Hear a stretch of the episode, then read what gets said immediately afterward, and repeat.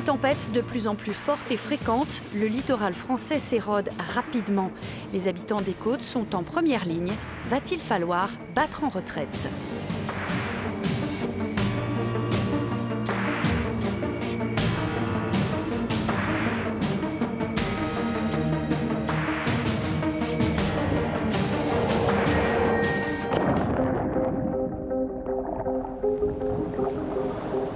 Je m'appelle Alexandre Nicolas Lerma.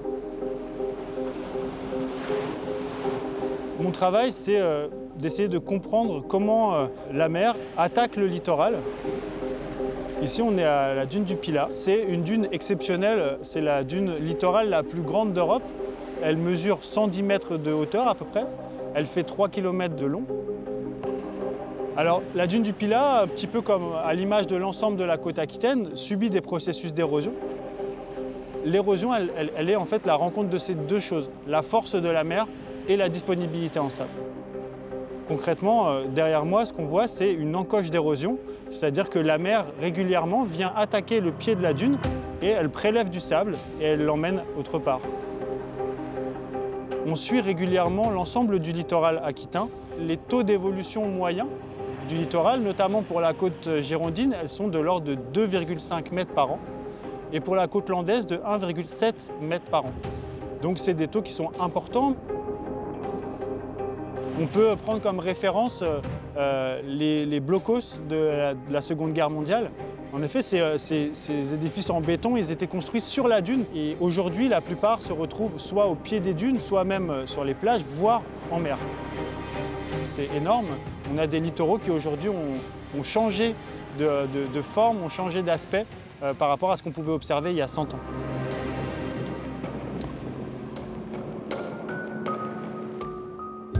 L'érosion n'est pas du tout un phénomène nouveau. Il y a plusieurs milliers d'années, en fondant, les glaciers ont fragilisé les roches des montagnes. Les rivières ont ensuite transporté ces sédiments jusqu'aux côtes et c'est le sable que vous voyez sous mes pieds. Mais aujourd'hui, ce processus est terminé, les plages sont donc de moins en moins approvisionnées. Ajoutez à cela les marées, les tempêtes, le vent et vous obtenez l'érosion dramatique d'aujourd'hui. En France, un quart des côtes sont touchées par le phénomène, soit 1500 km. Villes et habitants sont en première ligne.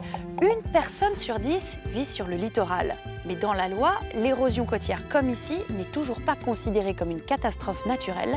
Les premières victimes, elles, sont déjà là. Je suis passionné de, surf, j'adore l'océan, j'adore la nature. Pour moi, c'était un rêve habiter au, bord de la mer. Je m'appelle Monsieur Laforêt André. J'ai la chance d'habiter dans ces belles maisons jumelles, aux portes des Landes, à Biscarrosse plage. Si on, compare toute la côte, euh, c'est vraiment les villas qui sont le plus proches de l'océan. La mairie, ils estiment qu'il y a un grand danger. Selon eux, il y a un grand danger que la dune s'affaisse, qu'il y ait un éboulement. En fait, tout simplement, que les villas tombent par terre. C'est invendable ici, parce qu'il y, a un danger imminent. On est victime de l'érosion, ils veulent nous, ils- veulent nous virer, mais après, euh, il n'y a pas de fonds pour euh, nous indemniser, tout simplement. Ils n'ont rien. Qu'ils nous reprennent nos appartements avec une décote de 20 ou 30% on dit OK.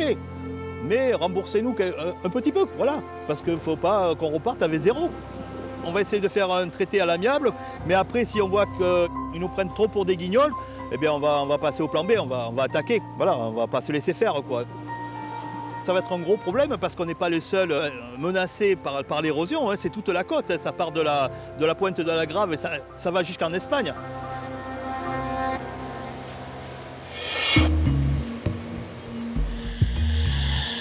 Pour l'érosion, la meilleure solution, c'est euh, la lutte active douce ou souple, c'est-à-dire le rechargement en sable.